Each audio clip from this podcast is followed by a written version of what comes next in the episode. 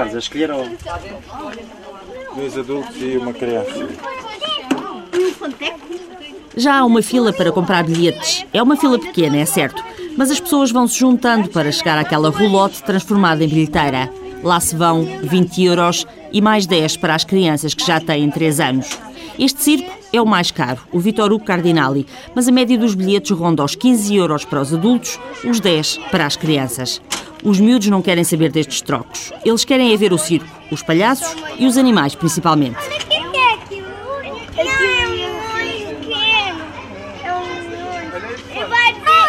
Enquanto os pais tentam travar a ansiedade dos mais pequenos, vão confessando que, afinal, também eles esperam estar depressa dentro daquele chapitô.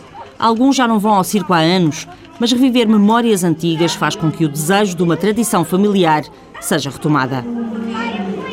Fui sempre com os meus filhos e agora venho com os netos. Tem sido uma tradição. Sim, com os filhos foi sempre. Eles verem o, tudo que faz parte do circo, não é? Para mim acho que é muito importante. Era um dos presentes que dávamos aos filhos por Natal, era sempre ir ao circo. Tu lembras da outra vez que vieste cá? Lembro. Havia muitos kikos. Três. Três, três, Amarelos. E tu lembras das outras vezes que vieste ao circo? Sim. E o que é que te lembras mais? Os palhaços, os leões, os tigres, os malabaristas. Foi, foi giro com os cavalos. Foi giro com os cavalos.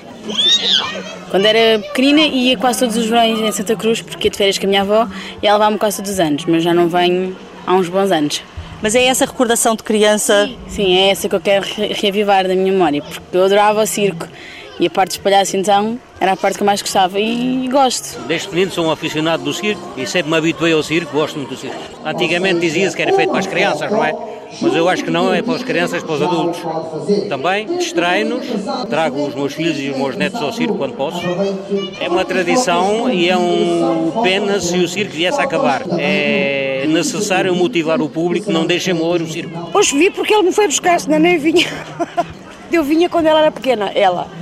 E ele não, mas ele hoje foi-me buscar a vir ao circo. fotografias do meu filho, tiradas ali no pónezinho, ali a cavalo, eh, naqueles cavalinhos, naquelas coisinhas, e são coisas que nunca mais se esquece. Porque ele vê aquelas fotografias ainda hoje, com 35 anos, com, com um certo carinho, nunca mais se esqueceu disso. O circo é a maravilha que nunca mais se esquece.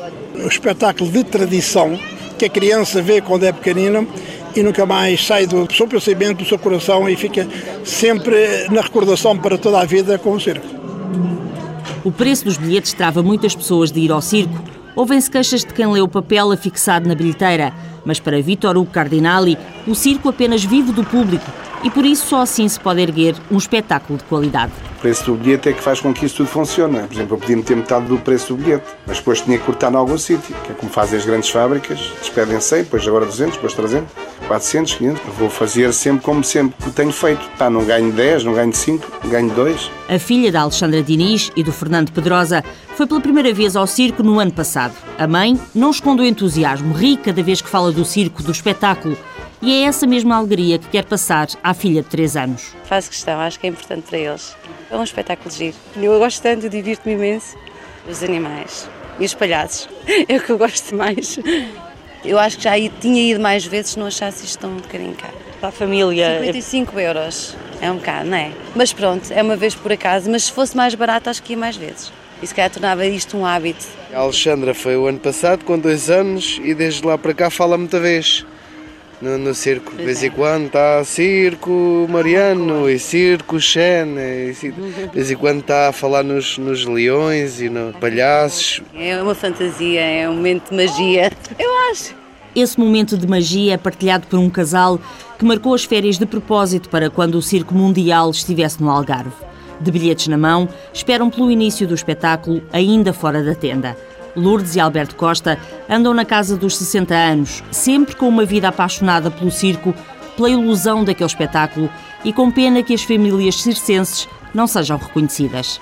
Somos a quase apaixonados pelo António Carreira nós somos apaixonados, nós somos fãs do Rio Mariano e do Circo Mundial. Infelizmente temos um país de chacha que não apoia esta cultura e este povo que vive disto e que tem qualidade. São capazes de apoiar, sei lá, um- uma porcaria qualquer que não está com nada. Isto é uma arte maravilhosa já desde o princípio do mundo, que o mundo é mundo.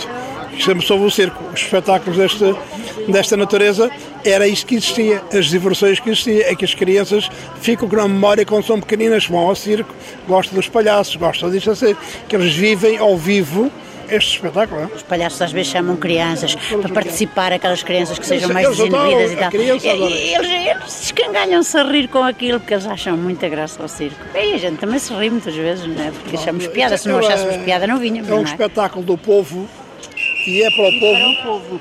E para o povo. Me estão a chamar. Vai começar.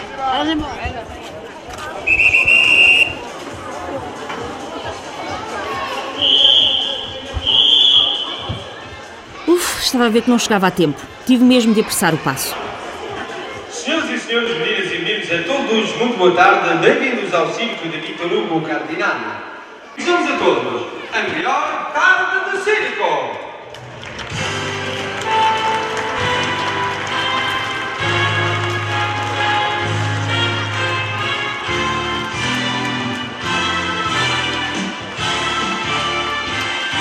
Acho que são agora os palhaços que vão entrar na pista do Circo Vittorio Cardinali. Daqui a pouco vamos abrir a cortina de outros circos, ver o espetáculo deles e conhecer as alegrias e angústias de uma vida. Mas para já, ficamos a ver estes palhaços, os irmãos Neri.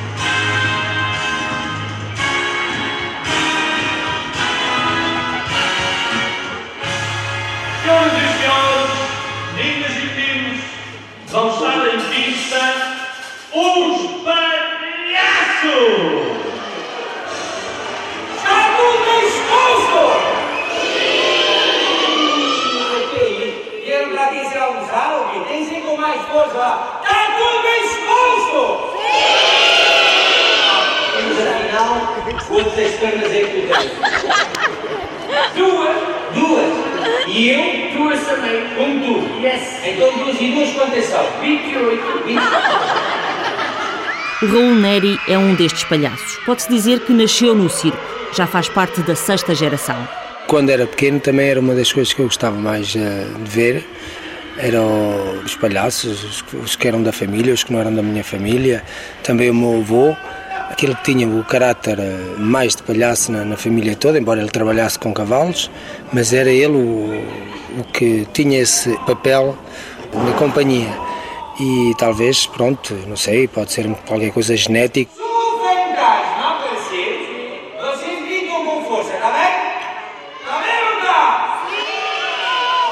Apesar da incerteza do trabalho, porque um artista nunca tem emprego certo no circo, Raul Neri quer continuar para sempre a pintar a cara e a pôr o nariz de palhaço. Uma das coisas melhores que há na vida é poder trabalhar e ganhar a vida fazendo qualquer coisa que a gente gosta. Seja médico, seja sapateiro, seja outro tipo qualquer. O criador do escotismo disse que haverá melhor caminho para a felicidade fazer felizes os outros. E isso é ser-se palhaço, no circo. Realmente, realmente. Nesta vida do circo, os que vão envelhecendo, malabaristas, trapezistas, acabam por se tornar apresentadores de espetáculo ou então palhaços. E os que começam vestem também as jardineiras aos quadrados, os suspensórios, pintam um grande sorriso na cara com cores alegres e no nariz uma bola vermelha. Mas, esperem aí. É só isto? Só o soprado da gaita não vai fazer mais nada? Então pode ir muito rapidamente lá para dentro. O Igor, ou melhor, o Tiniti. É este o nome artístico e há que respeitá-lo. O Tiniti tem 10 anos e faz as delícias de quem assiste aos espetáculos do Circo Zavata. E é o palhaço mais novo no circo português. Como tantos outros, aprendeu com a família. Toma! Foi a minha mãe que me ensinou. A irmã era palhaça, o irmão é palhaço. Ele veio-me perguntar, ah, como é que achas, como é que eu vou fazer isto, como é que eu vou fazer aquilo? Eu dizia, lá, acho que ficava bem assim, fazes assim, fazes, pronto, como, como quiseres. O importante é dar graça. Quando tu fores grande, queres ser o quê? Palhaço só? Não, outras coisas. Como, por exemplo? Aramista, malabarista e palhaço. Tiveste muito medo a primeira vez que saíste dali daquela cortina? Não, O que é que tu pensaste? Ai, tanta gente. sim, tive vergonha. E correu bem. Sim. Ei, vocês os dois! Já imediatamente para aqui. Para aí? Sim. E porquê? Porquê? Porque vocês são os palhaços? Ai, nós somos palhadaço! Então tu és esfregão de alumínio! A arte circense nasce com eles, todos o dizem.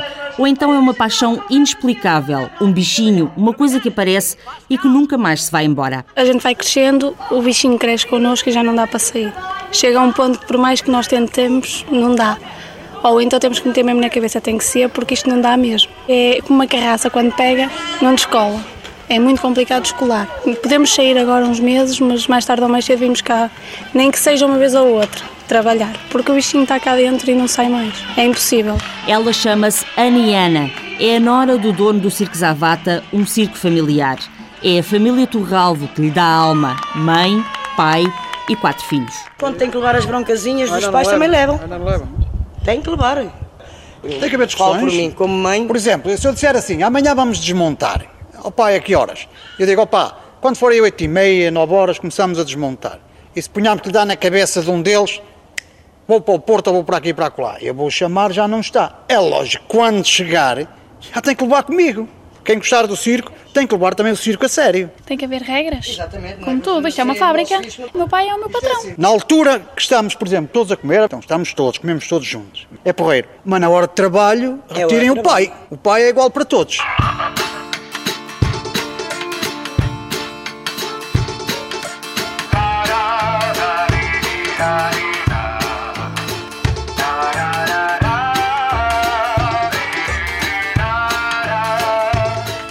Eles fazem o espetáculo, todos eles armam e desarmam a tenda.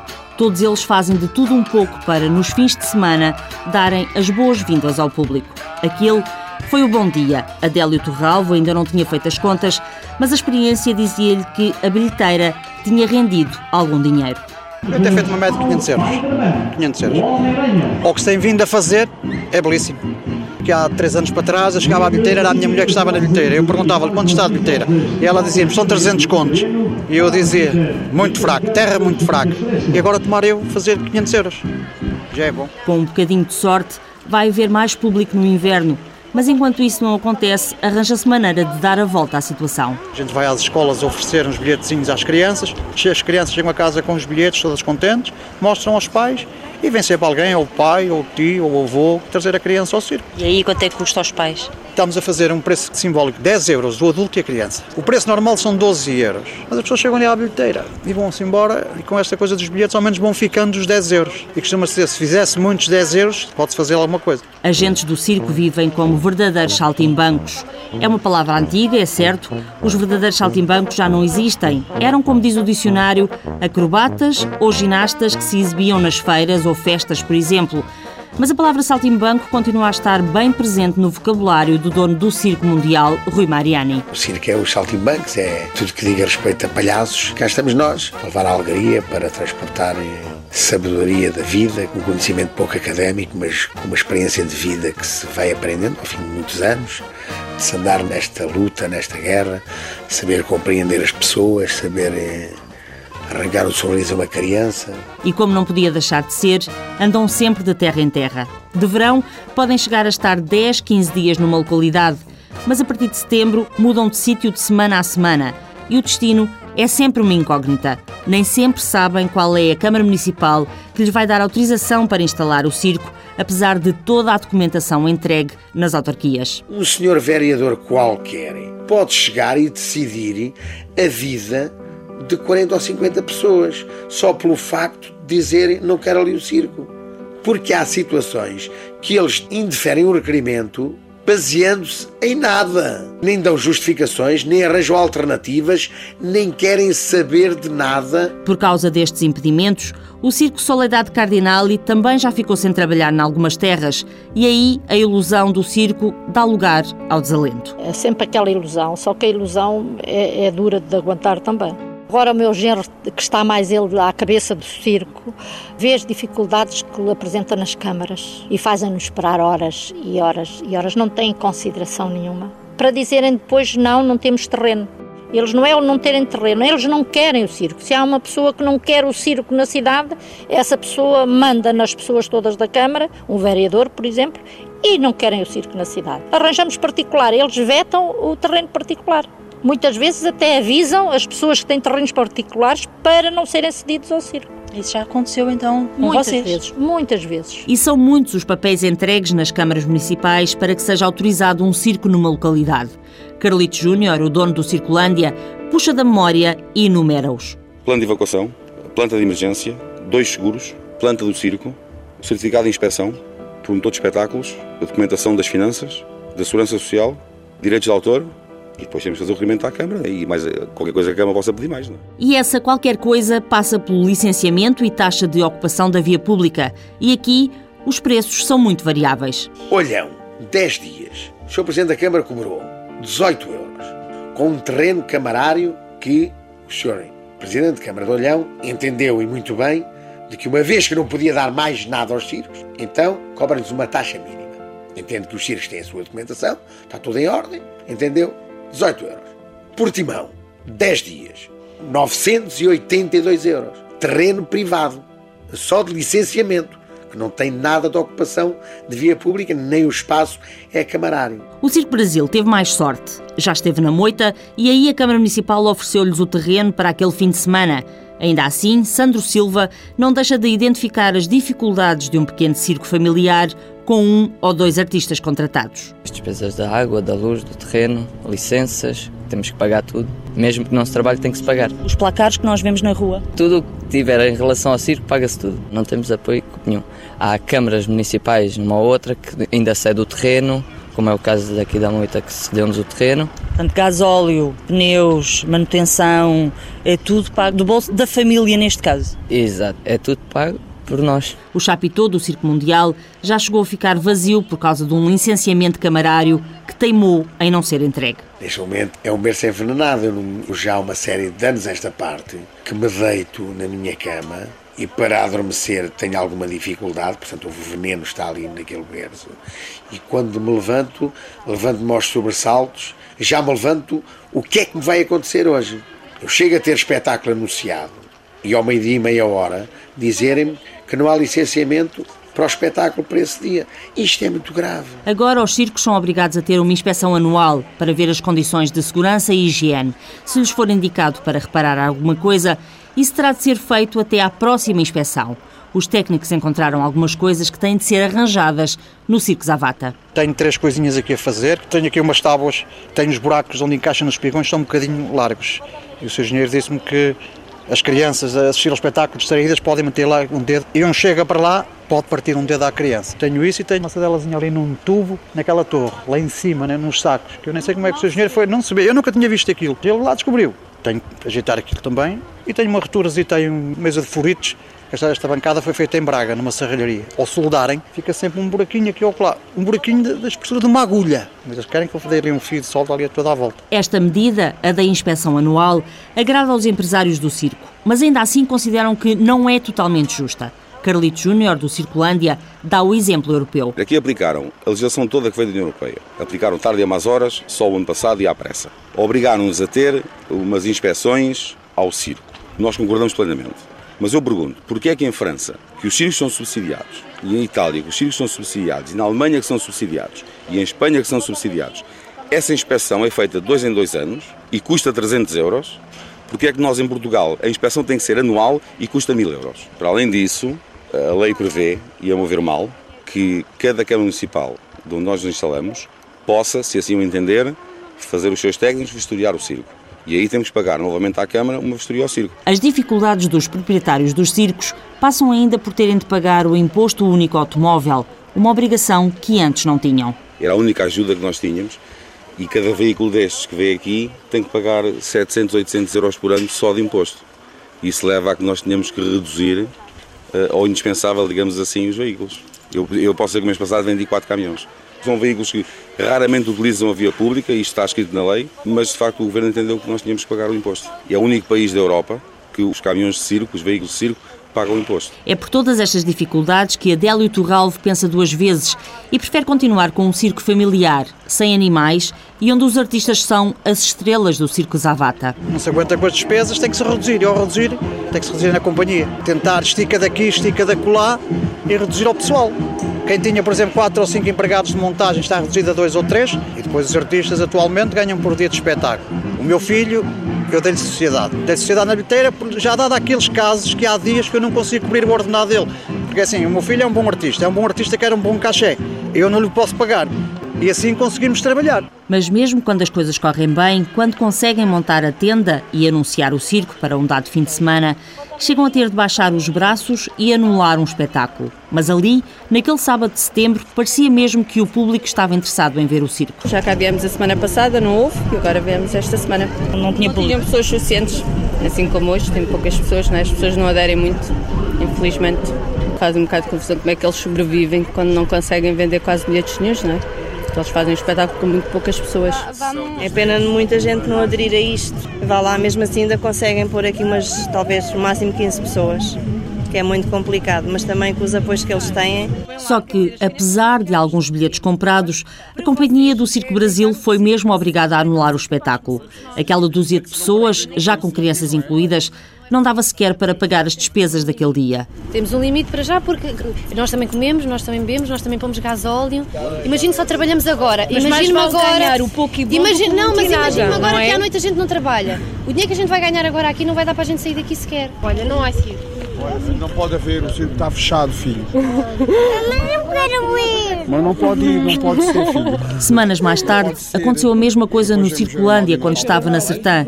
E o circo foi também anulado numa noite de sexta-feira, na Costa da Caparica, no circo Soledade Cardinali, apesar do entusiasmo de miúdos e graúdos. Agora só amanhã, sábado ou domingo. Oh, que pena. E amanhã há mais gente, é? Ah, esperemos que sim, não é? Quando era pequenina também vinha, sempre. E que idade é que tu tens agora? Oito. E o que é para ti o circo? O circo é para mim, como tem animais, gosto dos animais e gosto de divertir-me cá. É de dar muito valor a estas pessoas que continuam a fazer disto, portanto, a vida delas, porque nem sempre é fácil criar crianças neste meio mesmo, que eles também têm uma família tal e qual como nós, e seguir as tradições que eles próprios seguem, não é? E tentam nos transmitir a nós. Eu tenho 80 anos, mas já sou uma criança. A magia para si continua. Continua que eu gosto, eu gosto à mesma. Eu passei a minha vida sempre a gostar desse circo e pronto, e ele calhou. Mas também não me calhou mal, veio no dia errado. Mas agora tem o bilhete. É obrigatório vir ou amanhã ou depois. É, pois venho, pois venho. Amanhã ou depois tenho que vir. Com o passar dos tempos, o circo tornou-se numa empresa e os proprietários do circo muitas vezes deixam de lado a ilusão e o sonho para gerir o património que, ao longo dos anos, foram construindo. Vítor Hugo Cardinali e Carlito Júnior não têm dúvidas que todo o dinheiro ganho é para investir na qualidade do circo. O circo é uma paixão, mas também tem que funcionar como uma empresa. Um circo tem que ter sucesso, não é? Eu tenho que pagar os impostos ao Estado, tenho que comprar caminhões novos, tenho que contratar bons artistas, tenho que contratar uh, e comprar uh, novos números de, pronto, para que as pessoas, todos, como sabe, Portugal é um país pequeno e basicamente temos que ir todos os anos às mesmas terras. Então temos que, pronto, inovar. O circo é um saco sem fundo. Todo o dinheiro que nós conseguimos eh, amelhar investe no circo. E isto é quem quer ter um circo limpo, bonito, com condições, enfim. Há sempre qualquer coisa para comprar, há sempre qualquer coisa para reparar, há, há sempre que melhorar, há sempre que inovar, há sempre que. E isso são os projetos que nós fazemos, são sempre ou adquirir um número de animais novo, ou, ou comprar este animal ou outro para ensinar, ou melhorar este número ou aquele ou outro.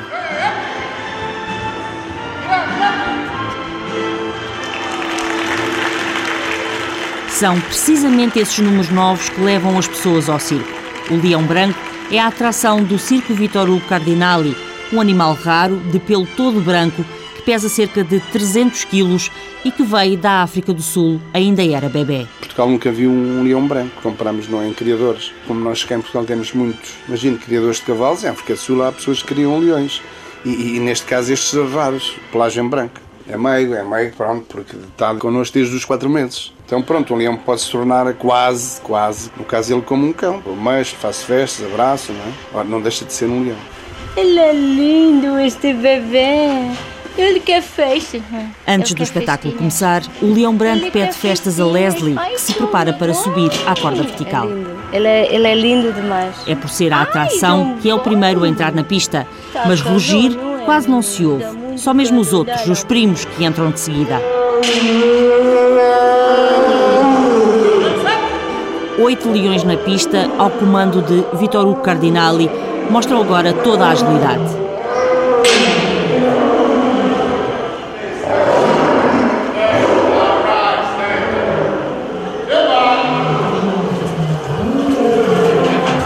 No Circo Mundial, os tigres da Sibéria fazem as delícias de pequenos e gaúdos, mas aqui as atrações são outras. Esse para inovar é comigo. Se não reparem, eu contratei um artista americano. Foi a primeira vez que foi apresentado em Portugal, fui eu que o contratei, que era o Homem Bala, de nacionalidade americana. É claro que contratei o homem e depois, como nós em Portugal sabemos fazer as coisas, nós sabemos fazer tudo. Meu filho, aqui é, tu és capaz de fazer aquilo? Sou. Vamos preparar isto que a gente.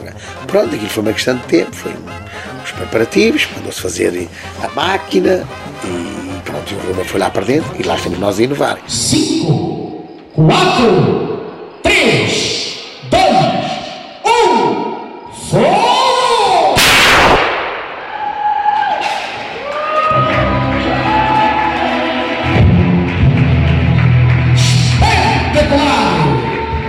Mas o hipopótamo Tutor também é estrela neste circo. Tem 13 anos e há 8 que está no Circo Mundial. Lá estamos nós com o único hipopótamo, neste momento, amestrado em toda a Europa. Chega à pista devagar, devagarinho, senta-se, recebe aplausos e engole um molão inteirinho.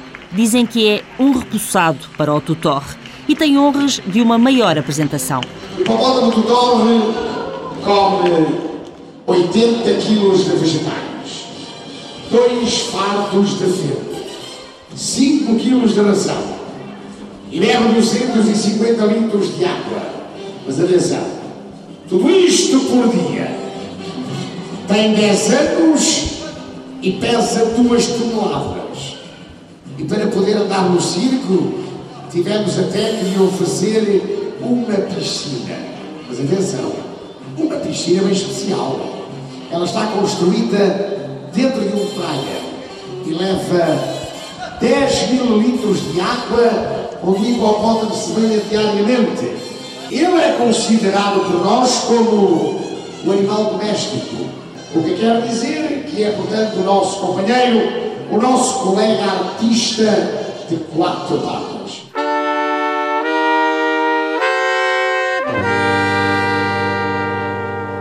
É todo este lugar, o chapitô, o entrar na pista, o atuar, o ouvir os aplausos do público, as gargalhadas dos miúdos, que fazem a magia do circo, a magia de que todos falam e que não querem ver acabada, não a querem perder.